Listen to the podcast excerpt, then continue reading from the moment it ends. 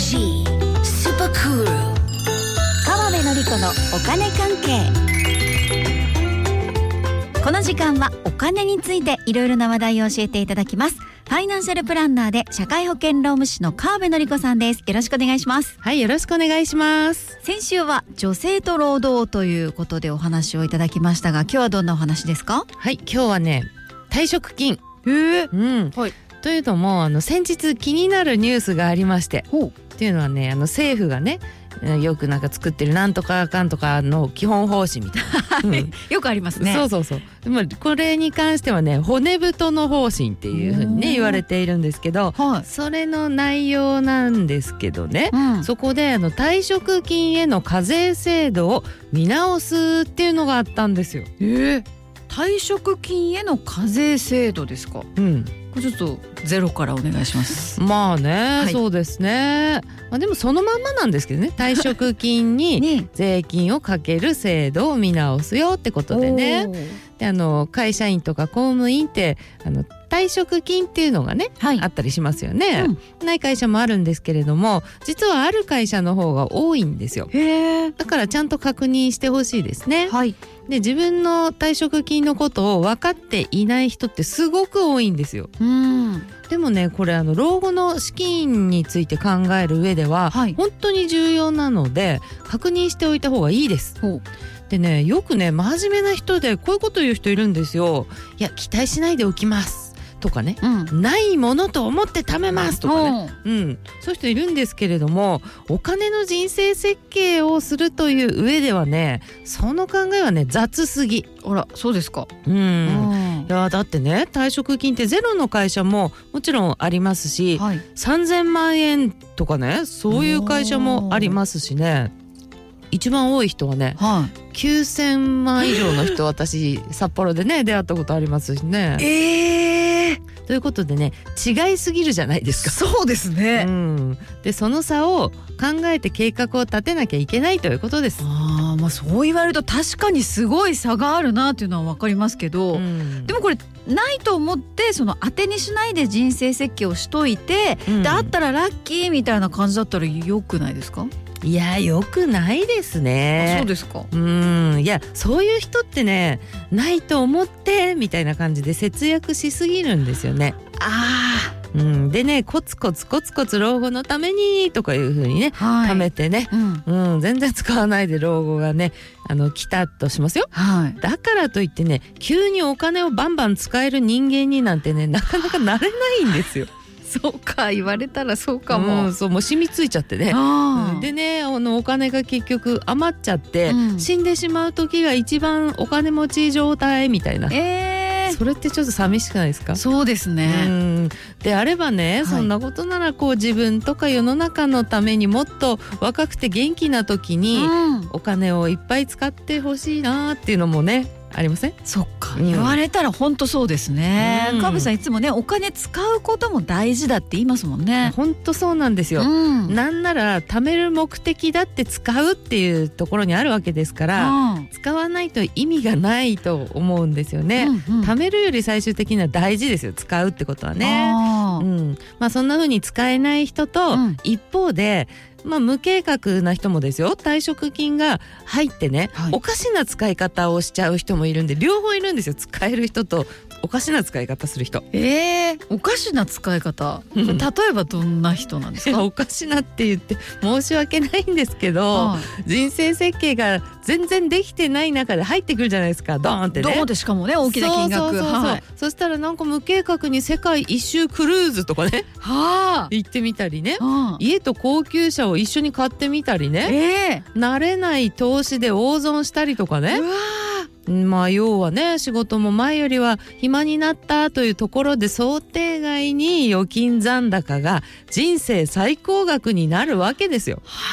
おかしな使い方しちゃいそうじゃないです？しちゃいそうです。ね。もうなんか ちょっとだけイメージできちゃった自分が悲しいですもん。なんかちょっとこうなんか気が大きくなるというかね。う、ん。ねですよね。はい。だからね退職金はちゃんと確認をして人生設計するべきだなと思います。なるほど、ね。うん。でねあの話戻して、はい。あの退職金って実はね税金の面でめちゃめちゃ優遇されてるんですよ。そうなんですか？うん、給料とかボーナスでお金をもらうよりも、はい退職金としてもらった方がもう断然お得なんですよ。へえ特にね勤続20年超の人がすごいんです。ほ新卒で入ってはい38年間働いた同じ会社でね働いたなんて人はねなんとね2060万円までもらっても非課税税金かからないんですよ。